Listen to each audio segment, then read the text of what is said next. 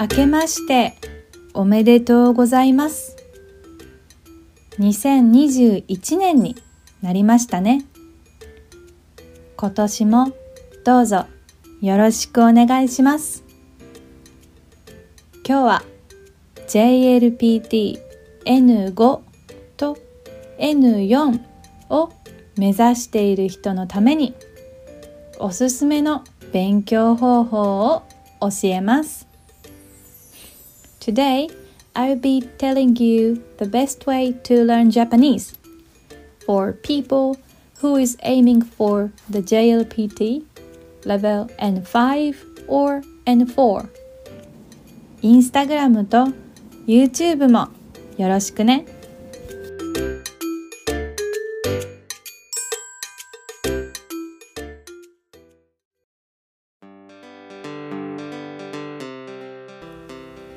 N5 を目指している人目指す目指している to aim aiming N5 を目指している人は漢字語彙 vocabulary 文法 grammar 読解 reading task そして聴解 listening task の勉強をしなければなりません漢字。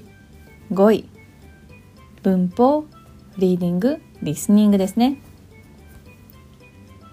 N5 の漢字はだいたい80個ぐらいあります。漢字を勉強しましょう。漢字の textbook。教科書。教科書を買ってたくさん書いてたくさん読みましょう漢字を使っていろいろな例文を作るのがおすすめです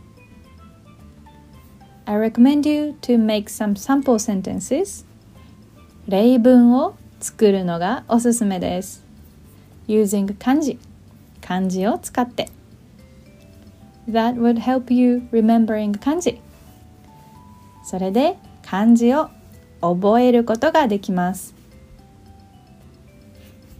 文法は教科書を使って勉強しましょう。教科書 is textbook. 文法の教科書。その grammar textbook これはいろいろありますから Amazon などで探してください。一人で勉強する人。A person who studies on your own by yourself. 一人で勉強する人は日本語チャレンジがおすすめです。日本語チャレンジは教科書です。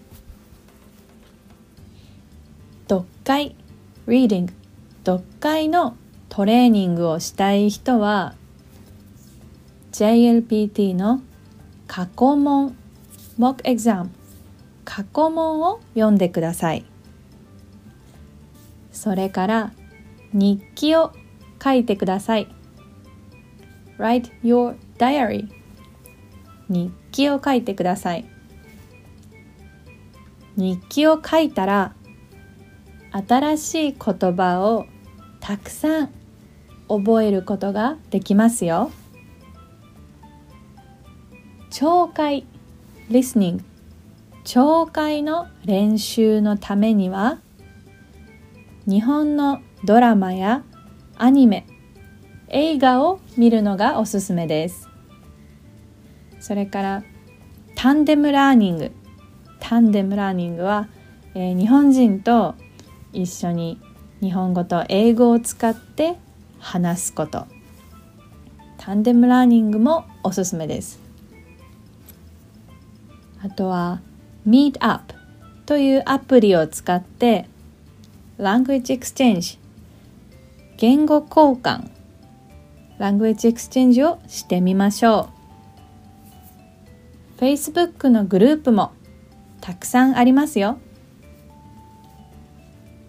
N4 を目指している人はもっともっと漢字と語彙の練習が必要です。N5 の漢字は80個ぐらいですが N4 では250個ぐらい。つまりプラス170個の漢字を勉強しなければなりません。漢字の勉強にはアプリがおすすめです。ワニカニとか暗記というアプリを使ってみましょう。ジャパニーズというアプリもおすすめ。それからもちろん教科書テクスブック。教科書も買った方がいいです。N4 の人には日本語チャレンジや日本語総まとめ N4 がおすすめです。Reading 読解。Reading の練習をしたい人は NHK のニュースウェブイージーを読んでみてください。インターネットで探したら見つけられますよ。インターネットで NHK ニュースウェブイージーと探してください。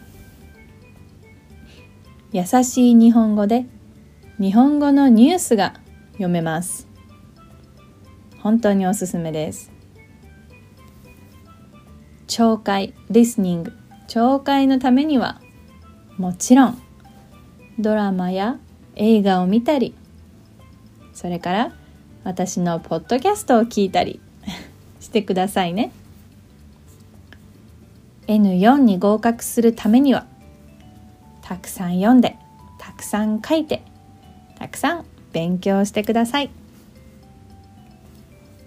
みんなの日本語学習 Japanese Learning 日本語学習を応援しています I'm cheering you up but it means I'll always believe in you 応援しています You can do it 今年も一緒に頑張りましょうまたね